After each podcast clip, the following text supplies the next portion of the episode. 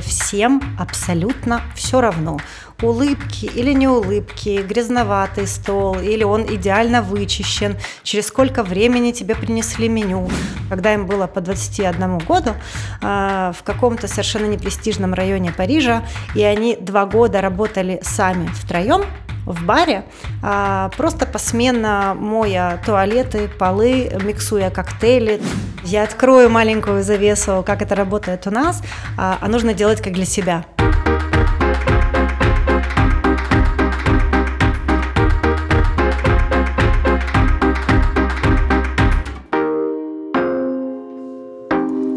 Дорогие друзья, всем привет! Это рубрика «Нам только спросить», и сегодня в гостях Олеся Черная. Олеся, привет! Привет, Катя! А расскажи, пожалуйста, кто ты и чем занимаешься? Я маркетинг-директор группы компании First Line Group.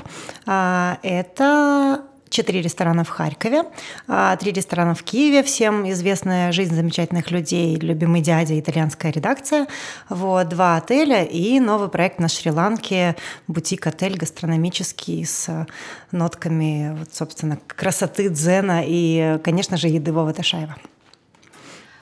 Я уточню немножко, потому что я обожаю вопрос «Кто ты?», и ты сейчас рассказала больше про деятельность, а несколько слов непосредственно о себе. Скажи, пожалуйста. О себе. Я мама двоих, э, я жена, друг, э, у меня безумные любимые друзья, подруги, с которыми мы вместе лет, наверное, 15-18.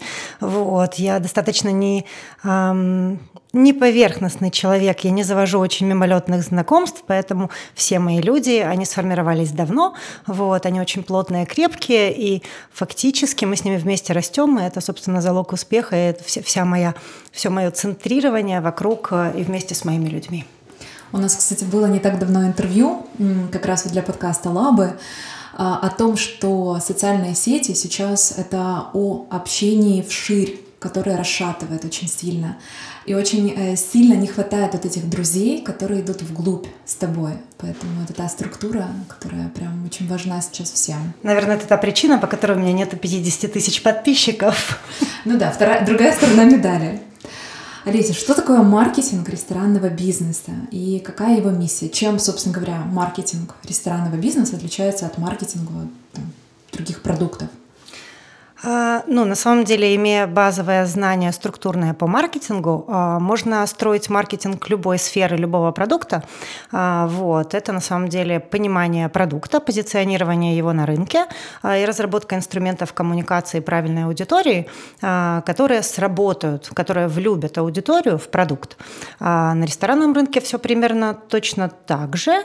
Вот Собственно, этим и занимаемся. Мы э, командой э, придумываем новые проекты э, и ловим ниши, ловим настроение гостей, постоянно стараемся изобретать какие-то новые подходы, новые сервисы.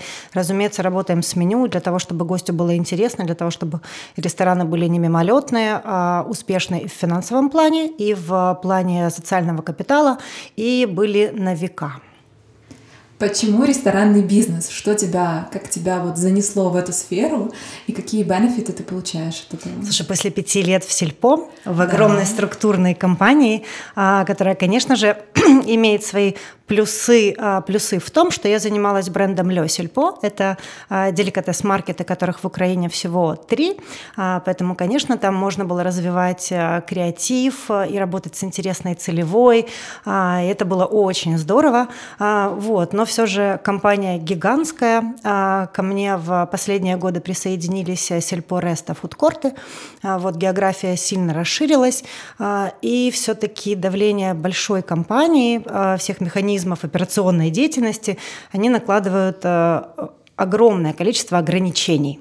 А, и ты понимаешь, что все, что ты мог сделать с точки зрения креатива и продвижения, ты уже сделал. И дальше система не сильно позволяет тебе дальше развиваться и развивать свой бренд.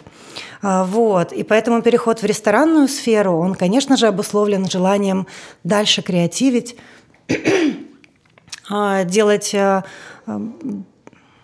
придумывать инструменты и внедрять их гораздо быстрее, чем ты мог бы это делать в сельпо, в больших компаниях. Вот. Сейчас это очень интересно, очень динамично, а, живо, и а, я понимаю, что 100% людей возле меня а, – это тотальные единомышленники. Мы идем, вот гребем в одну сторону, и это очень здорово, потому что синергия, она дает свои результаты буквально моментально. Если говорить про бенефиты, ну вот реально unlimited э, меню, еда, кофе? Конечно, они есть. Э, да, разумеется, у нас есть э, специальные плюшки для персонала, у нас замечательный офис на Паньковской рядом с дядей, у нас замечательный второй офис строится, и, конечно же, быть причастной к проектам, которые придумывает Дима Запорожец, это очень здорово. А, вот, конечно же, есть спецусловия на еду, и я первая, ну, одна из первых, да, в команде пробую то, что придумывает гениальный Вова Ташаев, вот. Но из э, обратной стороны медали минусы бенефитов, да, это лишние 5 килограмм, которые пришли, и нет шансов, что они... Ну, есть, конечно, шансы, да, но при, при определенной силе воли, да. А, знаешь, я бы сказала, что самый главный а, бенефит работы в ресторанной сфере – это люди, это эти интерьеры, эмоции и счастье, атмосфера вот этого комфорта и счастья, а, которые мы транслируем, которые на самом деле не только мы, а вообще рестораторы строят в Киеве. Сейчас сфера госпиталити, мы видим, что она двигает Киев в Европу гораздо быстрее и сильнее, нежели а, там общественный сектор да, и инфраструктура Киева. Она очень сильно опаздывает за госпиталити. Поэтому, конечно, круто быть окруженным красивыми людьми, замечательной атмосферой, вкусной едой, музыкой. А, это действительно очень приятно. Ресторанный бизнес — это такая тонкая грань а, потому что это продукт, это питание, это сфера питания, и ты ответственен, собственно, за качество этих продуктов. Алиса, у меня такой вопрос. Насколько в целом, в процентном соотношении а, маркетинг э, тушит пожары, да, например, которые сделали, скажем, рестораторы или там шеф-повара или что-то там не доглядели, или же больше тратится время непосредственно на популяризацию этих проектов? Конкретно в нашей компании пожаров практически не бывает. А, потому что очень много коммуникации между а, департаментами. Да, у нас есть э, за качество еды а, отвечает департамент ХАСП. Все наши рестораны сертифицированы это говорит о том, что у нас практически не бывает никаких сбоев в качестве идеи, тем более в санитарных нормах. Вот. С этой стороны пожаров не бывает. Со стороны сервиса а, тоже очень сильно выстроена вертикаль, э, собственно, сервиса, да, обучения новых ребят, а, контроль стандартов а, качества обслуживания. Вот. Поэтому с пожарами нам повезло, как маркетингу, да, я их не тушу. Потому действительно большая часть э, времени уходит на то, что чтобы действительно популяризировать, изобретать, придумывать и коммуницировать интересным способом а, то, чего не было раньше, а, то, чего нет у других. Хочу спросить очень всем э, интересный вопрос про коронавирус.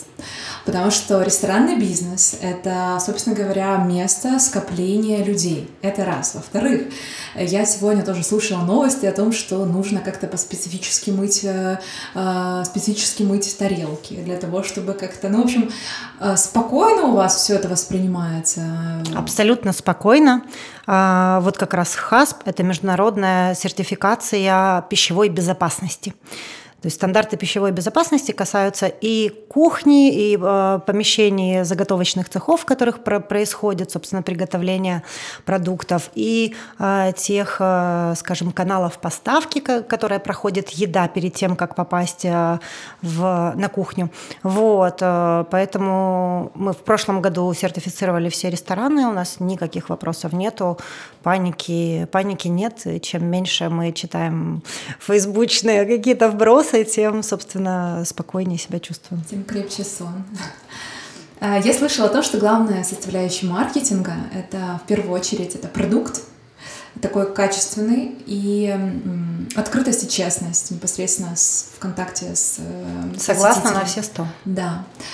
А бывают ли случаи, когда ты прикладываешь очень много усилий, делаешь крутую рекламу, общаешься с людьми, а потом, собственно говоря, вот этот клиент приходит к тебе непосредственно в ресторан и ну, разочаровывается. Он видит другую картинку, а, пишет какой-то там негативный отзыв, обслуживание персонала не дотягивают до нужного уровня. А, что делать в таких случаях маркетологу? Как бы нет ли, такой вот ощущ... нет ли такого ощущения, что человек врет, да, и, и посетитель себя чувствует обманутым? А, ну, когда вот ты сейчас говоришь о э, моменте подготовки чего-то большого, например, там стартап ресторана, да, или какая-то большая рекламная кампания, э, для которой все должны мобилизироваться и выдать э, лучшее, на что мы способны, да. В таких случаях факапов практически не случается, может по каким-то мелочам, да, но, конечно же, мы все люди, и в сервисе люди, и в маркетинге люди, поэтому э, бывает, когда маркетинг э, не успевает или забывает поменять график работы, да, а, ресторана гости приезжают, видят закрытые двери. Такое бывает, это действительно наша вина. Бывает такое, что действительно на сервисе а, стажер недостаточно знает меню и действительно расстраивает гостя. Или кухня выдает там условно холодный кофе, или был у нас такой случай, а, торт забыли покрыть кремом. Вот, то есть гость открыл дома торт, а оказывается он, ну, собственно, торт-торт, да, а крема, да-да-да, а крема и вот красоты, которая идет поверху, нету. Вот, конечно, такое случается, и здесь, э, вот опять же, как-то меня опередила, искренность – это ключ к тому, чтобы нивелировать негатив, потому что, конечно, э, гости расстраиваются, и нет смысла э, отрицать свою вину, потому что действительно мы можем где-то сплоховать. Вот, поэтому мы совершенно искренне просим прощения и стараемся сгладить такие ситуации. Как э, вы отслеживаете, как компания, вот такие факапы? Ну, то есть вот это идет какой-то мониторинг отзывов? Конечно. Он на самом деле круглосуточный мониторинг отзывов. А, у нас сидит команда digital девочек и мальчиков, которая постоянно онлайн. А, мы отслеживаем совершенно все чекины в историях, в постах, отзывы в четырех соцсетях. А, и это происходит вот постоянно, то есть круглосуточно, разве что исключая, там, не знаю, с 11 ночи до 6 утра время. Вот. А если же а, позитивные реакции, то мы стараемся отвечать гостю, что мы увидели, отметили и благодарим за теплый отзыв. Вот. Если же негатив, то мы незамедлительно отправляем этот негатив в группу CRM ресторана, там, где администратор или управляющий, или там команда, сервисная команда вспоминает, что это был за случай, поднимает все э, там записи, контакты, вот, и решаем проблему. Самый сложный факап, который тебе вот прям удалось э, решить с помощью маркетинга? Знаешь, я бы хотела э, скорее э, пример привести, э, как искренность и действительно желание помочь, в первую очередь гостю, да, а, запоминается и играет на впечатление гостей. Да. А, это было в Ле Сельпо. Мужчина с которым сейчас я пересекаюсь по работе, говорит, ой, Олеся, а я тебя помню. Я говорю, простите, я вас не помню.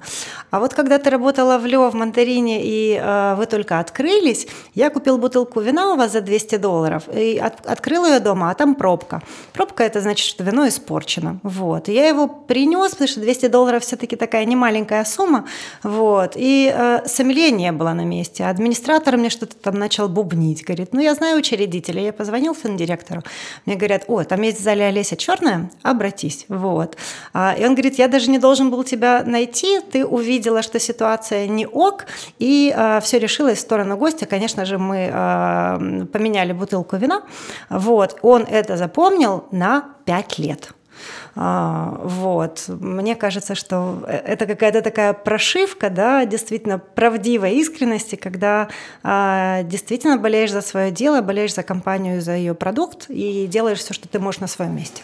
А есть ли такое ощущение, что украинский клиент, он более, скажем так, просто человек, который вот требует большего, потому Это что... правда. Вот я, я так подумала, думаю, а почему он, значит, не запросил еще какую-то компенсацию, там, скажем, не знаю, шоколадку или еще что-то, потому что наш клиент, он такой как бы, ага, бутылка вина хорошо, но у меня там был романтический ужин, э, он был сорван, э, я в целом, у меня были большие планы на этот вечер, у меня не получилось, так что давайте вино и еще что-то там вот как Дело ты в том, что э, украинская законодательная база не позволяет э, на самом деле гостю отстаивать свои интересы действительно так, как это происходит в Европе или в мире. Да?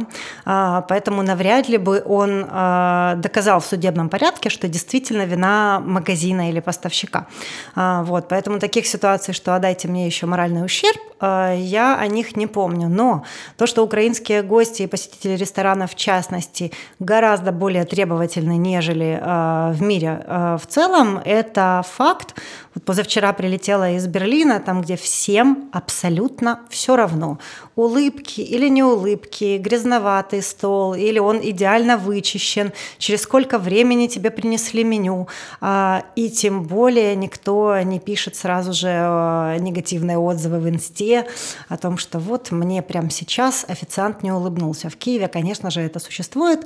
И, конечно же, бум соцсетей только подогревает, а, скажем так, блогерскую благосферу, да, а, что каждый человек теперь действительно является собственным медиа, вот, медиа для своих, да-да-да, медиа для своих подписчиков, и как раз вот эти вот курсы, как э, улучшить собственный бренд и работать с соцсетями, э, конечно, этот тренд на требовательность, он будет еще расти и расти.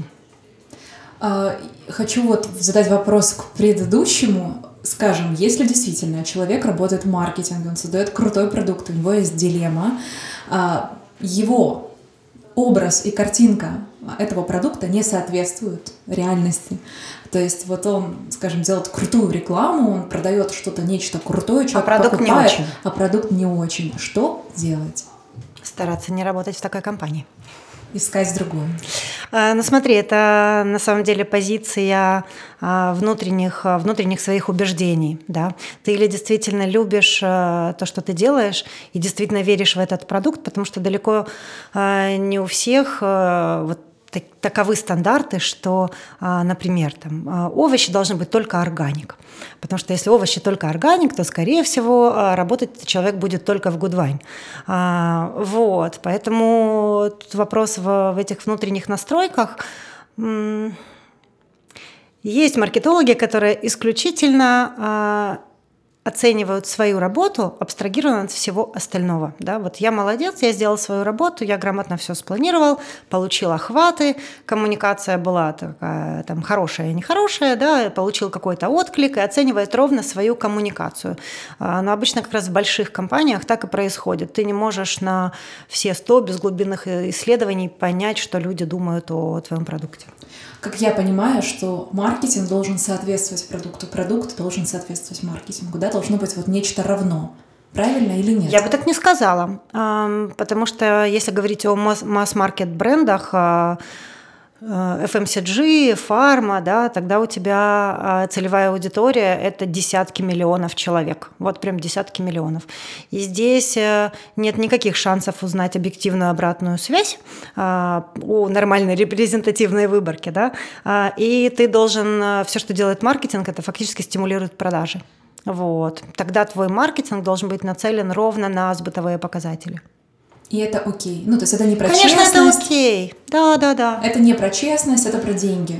Эм, это про деньги, да, это про большой бизнес корпорации, да, про честность. Вот опять же здесь э, включается этика. Когда-то до того, как я нашлась э, и влюбилась э, в сельпо, а, я думала, куда же идти, да, рассматриваешь работодателей, думаешь, куда ты хочешь. А, и я тогда поняла, что я точно не пойду в водку, алкоголь и точно не пойду в табачники. А, то есть вот уже лет там, 8 назад я для себя определила критерии, что стимулировать то, что э, пагубно влияет на жизнь человека, да, особенно э, неокрепших мозгов детей, подростков, это точно не мое. Вот. Поэтому вопрос этики и обмана, а, на самом деле, к сожалению, в масс-маркете он достаточно часто встречается. Вот. Ну, для меня это закрытая тема. а, рестораны и в целом кафе и Инстаграм. Что нужно делать рестораторам, маркетологам для того, чтобы правильно себя позиционировать в Инстаграме? Как прокачивать свой, свой проект, свой бизнес? В первую очередь заказать у хорошего дизайнера инстаграмный интерьер. А, если еда... Сейчас есть такое, я прям реально вот такая штука, Не, на самом деле, интерьер. А, конечно, это, это уже несколько лет как а, такие, ну, скажем, ведущие основные дизайнеры хорики а, и архитекторы, они понимают, что интерьер должен быть инстаграбельным, это правда. То есть девочки, мальчики, блогеры должны хотеть сфотографироваться в этих стенах, в этом зеркале, они должны захотеть сфотографировать еду на этой посуде, на этом столе, столе. Вот, поэтому сервировка, а, предметы, тарелки. Тарелки, чашки, сервировка, это все должно быть э, красивым, инстаграмным. А, поэтому тут в зависимости от э, тщательности проработки у вас будет или красивая картинка у гостя, или не очень красивая картинка у гостя. Вот.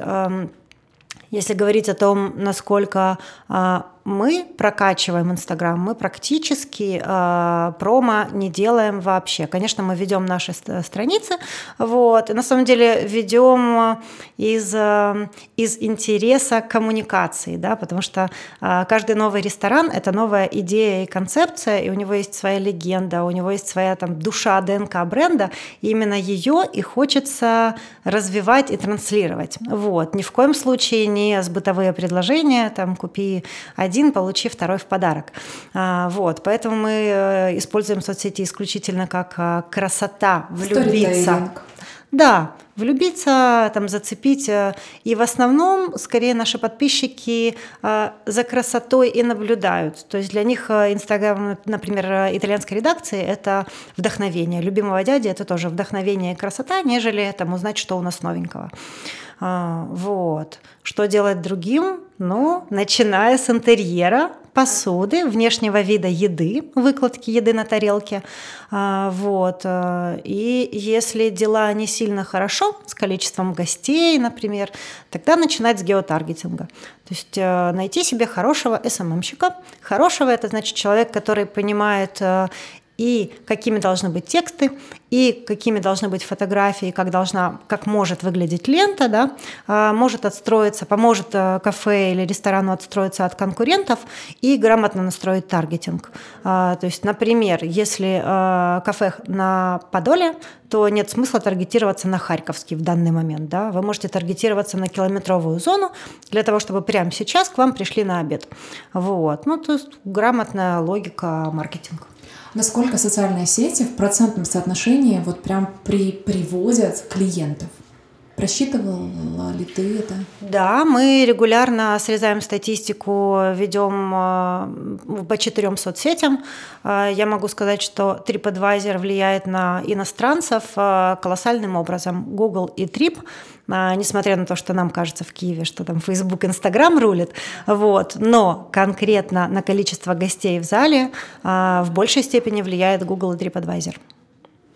Удивительно, правда? Потому что, наверное, те люди, которые знают, которые живут в Киеве, то есть им уже не нужно, скажем, их не нужно приводить, да, они уже и так У тебя пришли. другая механика, у тебя другая механика выбора и э, потребления ресторанов. В основном это там какие-то ситуативные истории, тебе географически удобно, ты знаешь, э, что ты получишь, да, а, или, или ты доверяешь э, мнению своих друзей. А если, вот я, кстати, по этой поездке в Берлин, а, и для себя отметила, что я смотрю, где географически я сейчас нахожусь, что я хочу завтрак или не завтрак, я среди нескольких завтракашных э, заведений выбираю по фотографиям в Гугле.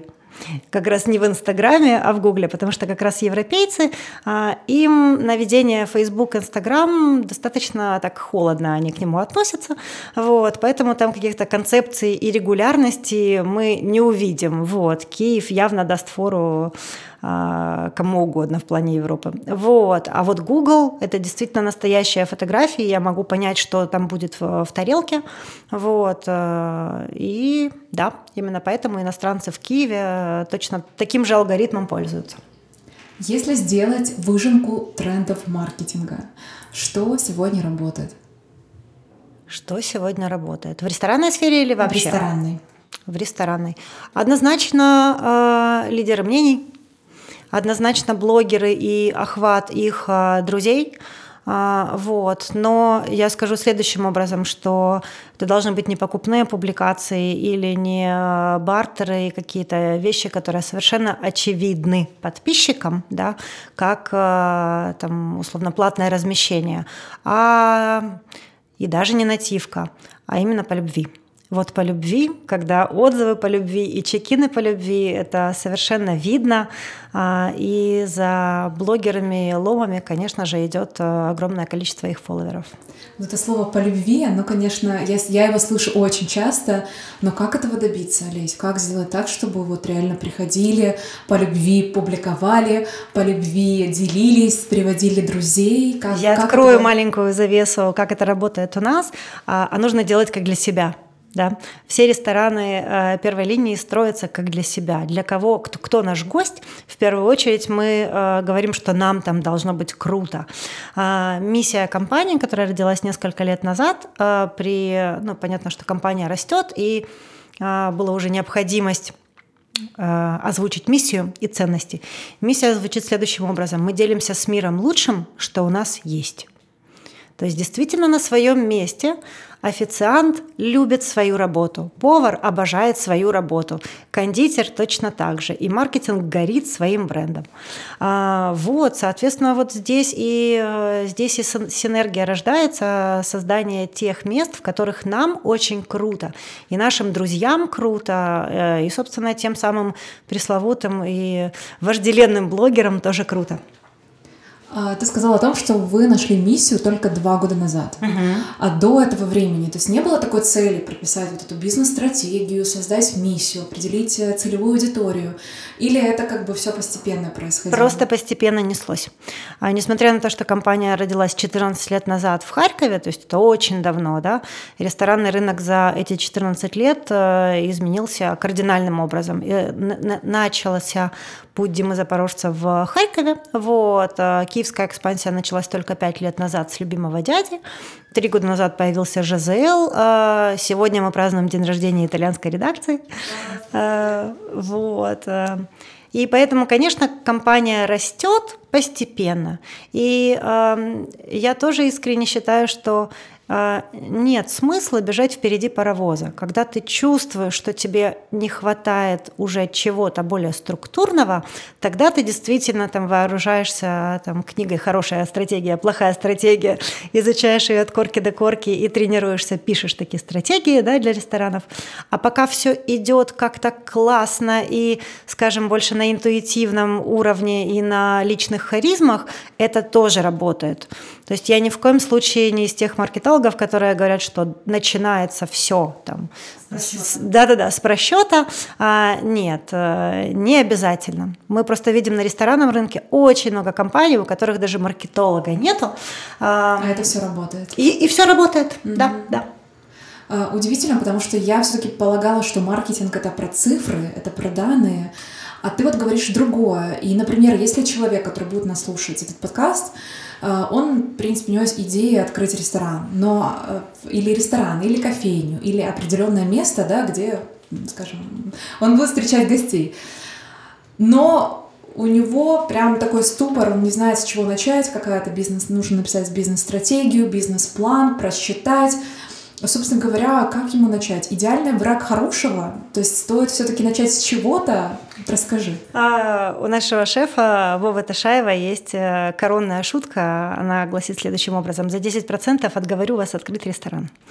А, вот, что ресторанная сфера, что бы это ни было, кофейня, место для завтраков или бар, это жутко сложная штука, которая требует э, полного погружения и страсти, любви к этому делу. Вот. Все остальные просто прогорают. С чего же начать? С чего начать, э, искренне скажу, с э, рестопрактик. А, рестопрактики раньше были офлайн большой конференцией, а, сам, ну, первой, по-моему, обучающей конференции ресторанному делу. А, сейчас они перешли в онлайн формат, и можно буквально за, не знаю, 10 часов лекций узнать какие чек-листы, а, схему PNL, зачем вам нужно следить, схемы работы с поставщиками, вот вся вот эта вот история. А, вот. Маленькая ремарка, Олесь, если не брать ресторанный бизнес, да, если mm-hmm. человек вот прям не, не идет в ресторан, а создает другой продукт, но продукт Бизнес-план. Бизнес-план в любом случае, конечно же. Где его найти, кому обратиться, стоит ли брать маркетолога? А, вот, вот, вот просто лежит на мой значит, взгляд прям... лист, да, да, да. что делать? Прямо сейчас э, лучше среди своих э, близких, проверенных, рекомендованных э, людей, специалистов э, брать пятичасовые консультации. А, например, у меня есть друг, который в Эрстон Янге отработал 10 лет, и он запросто малый и средний бизнес консультирует иногда на месяц, на несколько месяцев, а, или просчитывает, помогает просчитать а, бизнес-план, пойдет, не пойдет, когда вернутся инвестиции, или же среднему бизнесу выходить ли на европейский рынок. Вот. И он не нужен на full тайм потому что на full тайме он будет стоить безумных денег, вот просто безумных. Это очень крутая идея идея, прям, прям реально крутая. И даже если, например, таких знакомых нет, я думаю, что можно написать. Да? Абсолютно, там, конечно. Сейчас в Фейсбуке очень много пабликов профессиональных, э, которые э, советуют, рекомендуют, и в принципе вам даже по телефонному разговору с человеком станет понятно, он ваш, не ваш, он ваш слышит, он э, загорелся вашим проектом, вы договоритесь о цене, да, об условиях или, или нет, и следует говорить со следующим кем-то. Вот. Плюс еще в копилочку идей, с кем общаться в плане маркетинга, а, многие большие экс-маркет-диры уходят в маленькие бюро, э, дизайн-бюро, стратегические бюро, да, и с ними действительно вот эти вот проекты на несколько месяцев или на полгода вполне себе можно стартовать, вот, не вкладывая в инхаус специалиста. С инхаусом а, как я вижу, э, толкового человека найти архи сложно, э, потому что с годами опыта мы набиваем шишки, да, и с каждой новой компанией, с каждым новым опытом рекламной кампанией, э, макетами, дизайнами, дизайнерами, видео, таргетингами и так далее, мы понимаем, что пошло хорошо, что пошло не очень хорошо. Поэтому количество свежих специалистов с опытом а 1, 2, 3 года никогда не сравнится с маркетдиром 15 лет плюс опыта. Если человек все же открывает нечто свое, у него просто он исполняет функции и маркетолога, uh-huh. и создателя, и финансиста, и так далее. Насколько вообще это правильно? Ну, то есть вот насколько правильно такая мультифункциональность на первых этапах? И что бы ты посоветовал этому человеку, который закрывает собой максимально все? Почему как, бы нет? Как не выгореть? Как не выгореть? Зависит от объема э, бизнеса, конечно, от масштаба. Вот. Я верю в то, что один человек может управлять э, небольшой компанией. Вот. Главное ему на стартовом этапе обрести, там, скажем, правильного бухгалтера и несколько документов, в которых он понимает, э, как статус-борд, да, Ответственность. Да, да, да, понимает, что здесь у него плюс, здесь у него минус, куда он вообще идет, что ему нужно делать. То есть, имея на, на первом этапе, создав дорожную карту, а, в принципе, идти по ней можно. А, недавно на ресторанном форуме слушала одного очень успешного а, француза, который сейчас владелец одной из самых больших барно-отельных групп по Европе. Вот. Он рассказывал о том, что первое заведение он открыл с двумя своими однокурсниками, когда им было по 21 году, в каком-то совершенно непрестижном районе Парижа, и они два года работали сами втроем, в баре, просто посменно моя туалеты, полы, миксуя коктейли, то есть они делали совершенно все. И я поняла, насколько вообще критичная разница между украинским подходом, когда ты собираешь там, например, там, словно 100 тысяч долларов, да, на, да и, и ты нанимаешь 50 человек штат, сразу бренд-шефа, сразу ищешь маркетинг-директора. Да, нет, ребята, чтобы что-то стартануть, там скинулись по 10 тысяч долларов и спустя 12 лет, конечно, стали, э, ну, стали, э, обрели вес. Но первые два года колбасили сами. То есть, даже если ты вложишься в команду, в бизнес-план, никто не гарантирует, что это ну, скажем, ты, что твой бизнес выстрелит. Абсолютно. Правильно? Это ответственность предпринимателя. Что влияет Вот как э, обезопасить себя? Или вкладывая, скажем, в ресторанный бизнес, нужно понимать, что эти деньги могут уйти. Мне кажется, вкладывая в любой бизнес, нужно понимать, что эти деньги могут уйти. А, ресторанный бизнес с грамотным подходом прибылен. То есть нельзя сказать, что он а, меньше отдает, чем какая-либо другая сфера. Вот. Как обезопаситься? На мой взгляд, если нету такой фанатичной веры в свою идею, тогда не стоит этим заниматься. Любым делом, совершенно любым. Вот. И всегда ответственность на предпринимателя. Сейчас закончила э, книгу «Жесткий менеджмент», наверное, позже, чем все. Э, и там, собственно, автор и постоянно говорит о том, что топ-предприниматель ответственен за все. За то, как его работают люди. Да? Они э, отдаются на полную или там, работают процентов 20 времени. Э, он им дает возможность креативить и генерить какие-то какие-то идеи или нет. А, Все зависит от вот этого единственного первого лица, вот, э, и перекладывать здесь ответственность э, смысла никакого. То есть это про ответственность прежде всего. Да, предпринимательская жилка и ответственность личная на себе.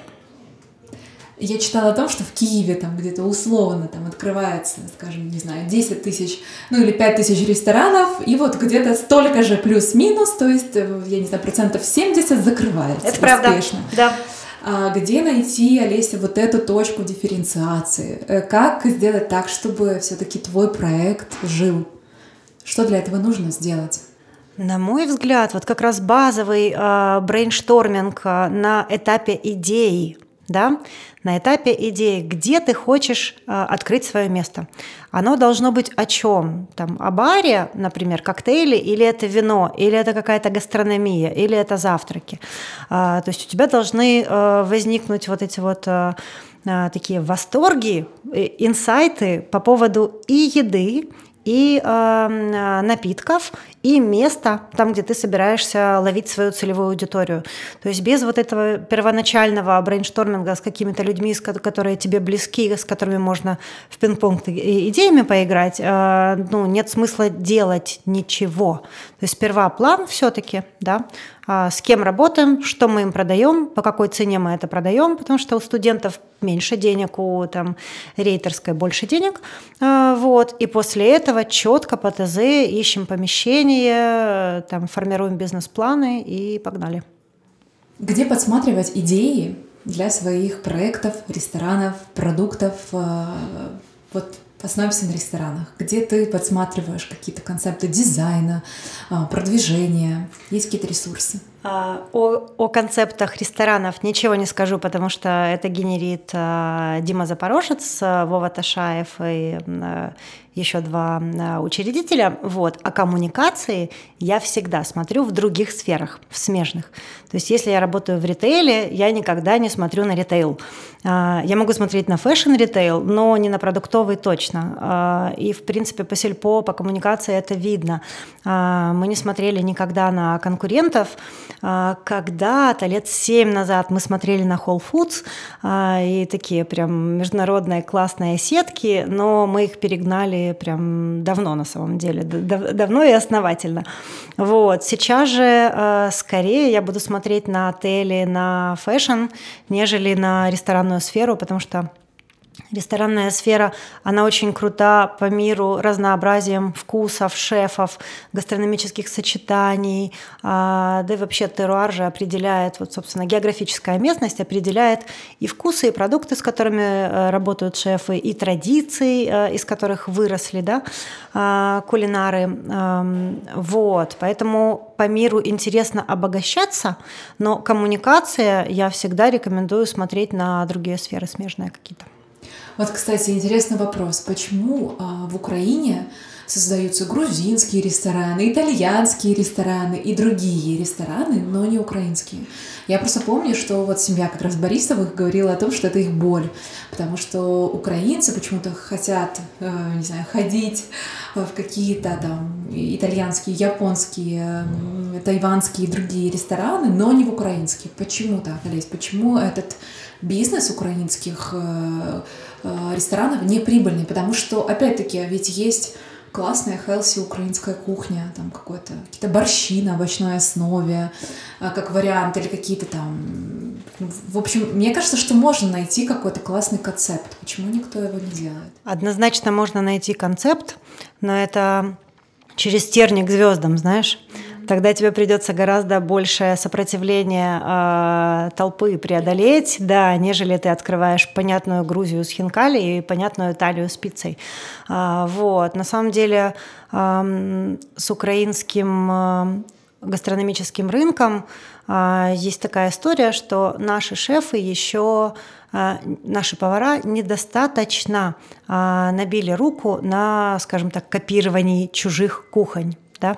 А, вот как, как, ты становишься мастером, как учатся живописи, точно так же учатся шефы. А, ты сначала копируешь, да, подражаешь чему-то чужому стилю, и после этого с определенным багажом у тебя уже появляется собственная визия, а, и ты можешь творить что-то новое. Вот, собственно, сейчас а, у нас уже есть некая когорта шефов, которая интересная, которая достаточно профессиональная для того, чтобы говорить, что они в мировом контексте интересны интересны. Вот. Для того, чтобы продвигать украинскую кухню, сделать ее популярной и интересной, а, тут необходим профессионализм и а, мировой контекст понимания шефов. Вот. Без этого это будет шароварщина, в принципе, такая же, как 90% Италии по Украине, а, неинтересная, но так как 90% Италии едят 90% целевой аудитории, то в этом никакого диссонанса нету. Борисов, на самом деле, делает огромную работу по популяризации. Вот. Почему другие не делают? Потому что это сложно. Это действительно непросто. Такое ощущение, что мы как бы не воспринимаем свою же кухню. Хотя, казалось бы, да, здесь же речь не о копировании, а просто истоки а, найти, поездить в каких-то селах, а, вот. по, по, а это самое сложное, потому что то, что на поверхности, это на самом деле шароварщина, да, Конечно, вареники, борщи, вареники, да, да, да, плов, ну причем плов не украинский, а, борщ, вареники, голубцы, а, это неинтересно, это действительно мы привыкли есть дома у мамы, у бабушки, вот, для того, чтобы копнуть глубоко, нужен на самом деле ресурс э, людей, которые в этом заинтересованы, да, а, и здесь как раз могу даже подключить журналистику, которая в Украине как жанр перерождается, да, я надеюсь очень, что перерождается, вот, потому что печатные СМИ э, изжили себя, к сожалению, по бизнес-модели, да, и получается, что армия интересных, действительно крутых редакторов, журналистов, которые были воспитаны и по классической школе журналистики, э, они финансово не востребованы никакой сферой. Рестораторы не так много зарабатывают для того, чтобы финансировать исследования украинской кухни, например, да. Я уже не говорю о том, что а, там всяческие министерства тем более не будут в это вкладывать. Да? Поэтому для разработки концепта украинского ресторана необходимо потратить определенные сотни тысяч гривен для того, чтобы шефы, команда, а, учредитель напитались вот этой всей красотой, и действительно она стала ну, стала миссией э, заведения, а не так для галочки, знаешь, что что будем открывать, Украину или Италию? А давай-ка в этот раз Украину, тогда будет не true. Да, очень хочется, чтобы true. У меня такой вопрос. Эм, чем отличается обслуживание в ресторанах на разных континентах? В какой стране, по твоему мнению, самый лучший сервис? Наверное, в Киеве, да? В Украине, да, да. В Украине. Тут даже без сомнений. У нас очень требовательные просто.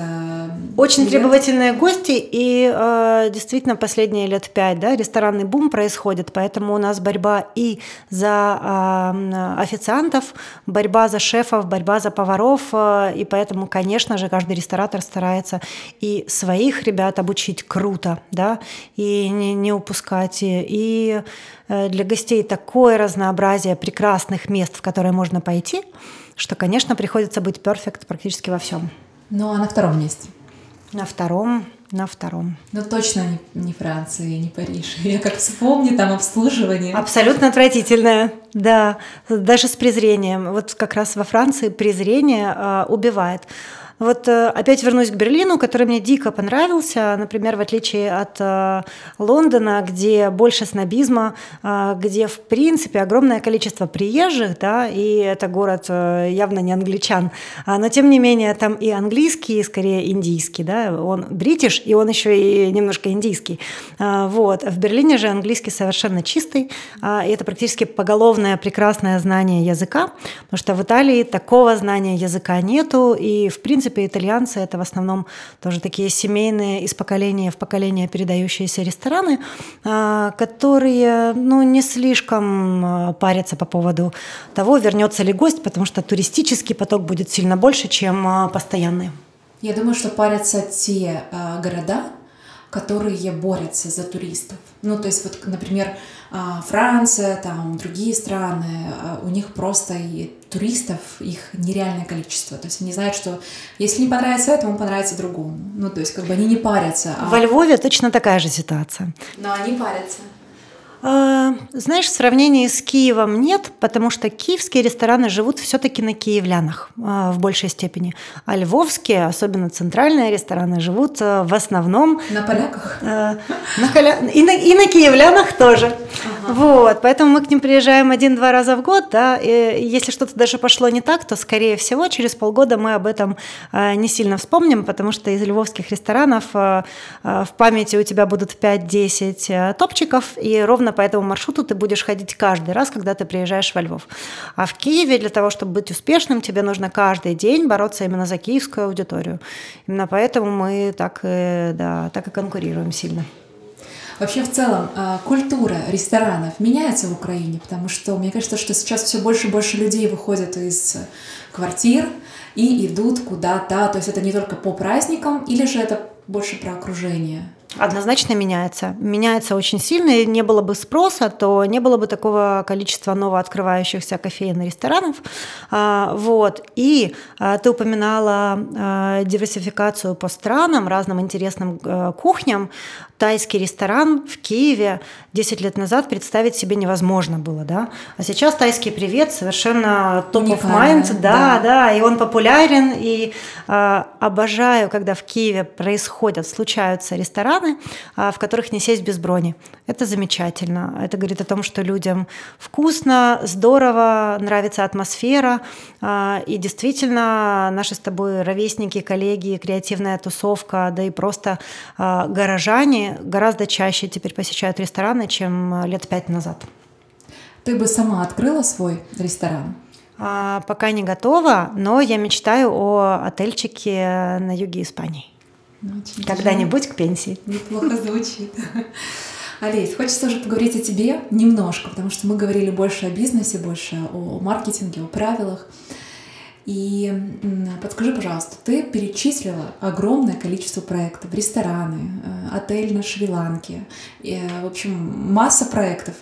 Э, как, какими способами ты руководствуешься в плане планирования дел? Как ты структурируешь свой день, задачи, как ты не зашиваешься? Я зашиваюсь. А, ну, конечно же, есть структура. А, есть э, годовой план, а, есть квартальные планы, есть э, трехлетние стратегии. У каждого проекта в нашей компании есть трехлетние стратегии. Я искренне скажу, что мы их только сейчас завершили и согласовали, потому что это действительно не непростая история. Ты так нахрапом ее не напишешь. А, вот. Стоит, следует очень глубоко погружаться для того, чтобы они появились. Вот. А, и дальше есть, конечно же, команда людей, которые воплощают ежедневно вот эти квартальные планы, о которых мы договорились. Планы базируются на сбытовых показателях. Вот. И все наши маркетинг-инструменты, они очень четко, выверенно это наши гипотезы, которые э, позволяют э, в большинстве случаев э, приходить к тем сбытовым показателям, которые мы видим. Вот. Мой день... Ох, как структурирован мой день. Подъем в 5 утра и погнали? Такого плана? Да, такого плана на самом деле, да. Дети, У меня двое семья. детей. А, мы с, мужем, а, мы с мужем распределяем обязанности, кто первый уходит и кто первый приходит, да, потому что есть няня. У старшей дочки есть школа. Обычно я просыпаюсь около 6, везу на 8 дочку в школу, а, на 9 сама в спортзал и с 11, с 11 в рабочий режим, а, порой до 8 до 9 вечера, а, малую вечером после школы в тот же спортзал, вот, а, возвращаюсь на встречи, и вот примерно так проходят все мои будни. Раз в месяц обязательно я выезжаю в Харьков на несколько дней, иногда на неделю, вот э, завтра. Завтра будет то же самое, вот, потому что планируем следующий год с каждым рестораном. А, вот. Безумный темп э, жизни на самом деле. Иногда удается вырываться куда-то в Европу вдвоем с супругом, чтобы отдохнуть от, от, от всего. А, вот. Летом очень круто помогает э, сбежать на природу. У нас дача, э, дача с лесом, с газоном, и все. В принципе, тебе хватает заземления на полтора дня, вернее, полтора дня на даче, они э, порой ощущаются как, как, как неделя. Я понимаю прекрасно. Вот просто босиком по траве – это летом идеальная история. А если говорить о планировании дел, вот ты используешь блокнот, Google календарь, это как-то влияет или это в целом, то есть ты чем ты руководствуешься? А, у меня есть два инструмента. Первый – это заметки в айфоне, вот. второй – это Apple календарь. Apple календарь синхронизирован с коллегами, поэтому встречи мы назначаем там. А, и, собственно, все, все заметки я веду в Notes. А, сейчас хотим внедрить, мы пытались внедрить э, Trello, не, не работает, не работает.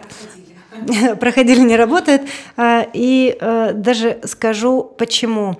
А, мне больше нравится работать с людьми, которые самоорганизованы а, и не о том, чтобы с 9 до 6, да, а сами планируют, когда, что, в каком объеме они готовы сделать, да, когда им нужен какой-то тайм-аут для отдыха и перезагрузки.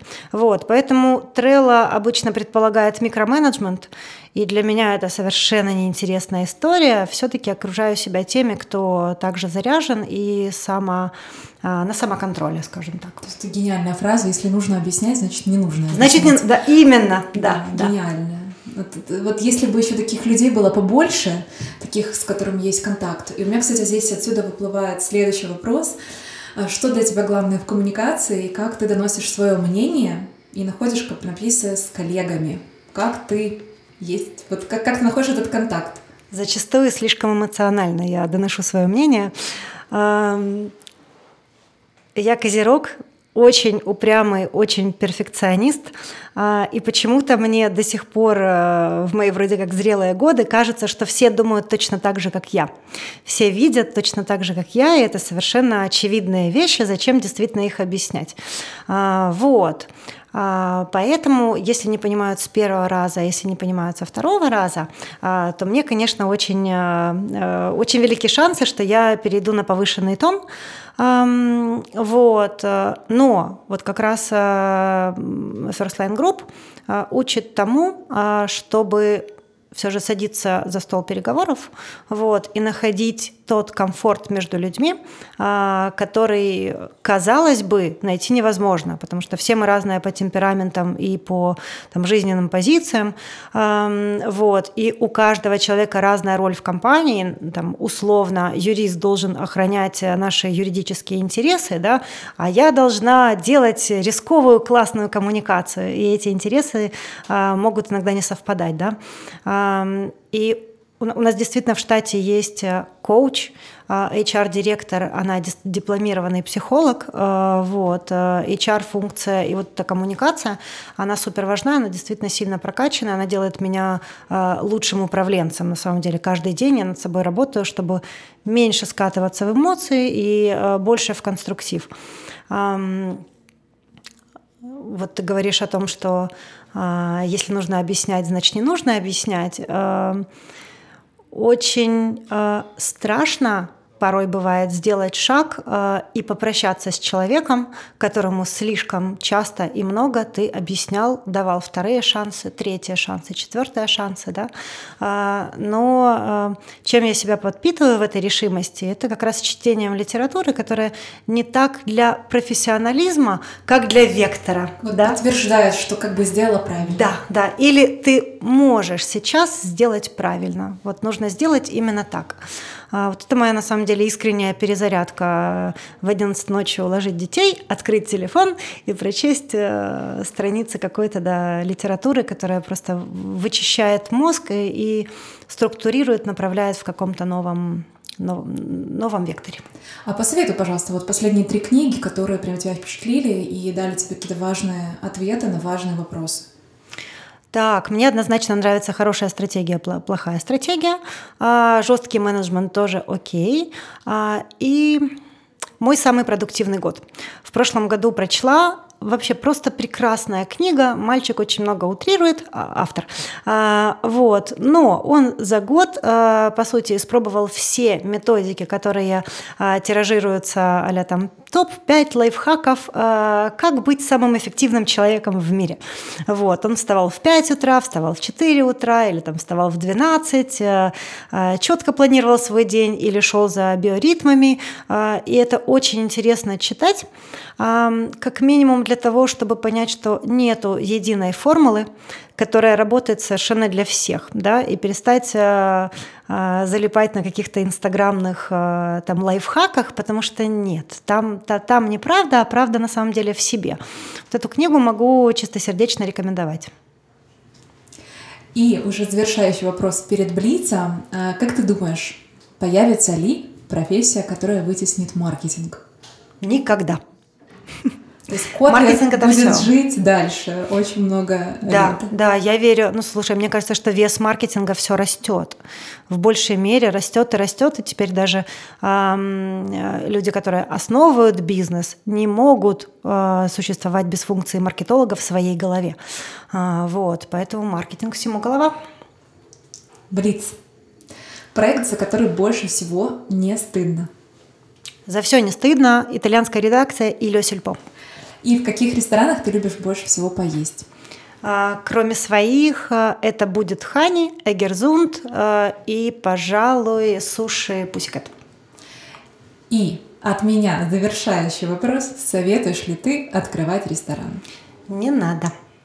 Спасибо тебе огромное за это классное интервью. Спасибо, Катя.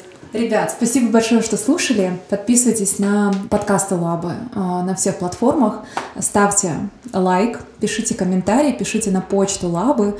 Она также будет в описании этого подкаста. Нам очень важен любой фидбэк. До встречи в следующих выпусках.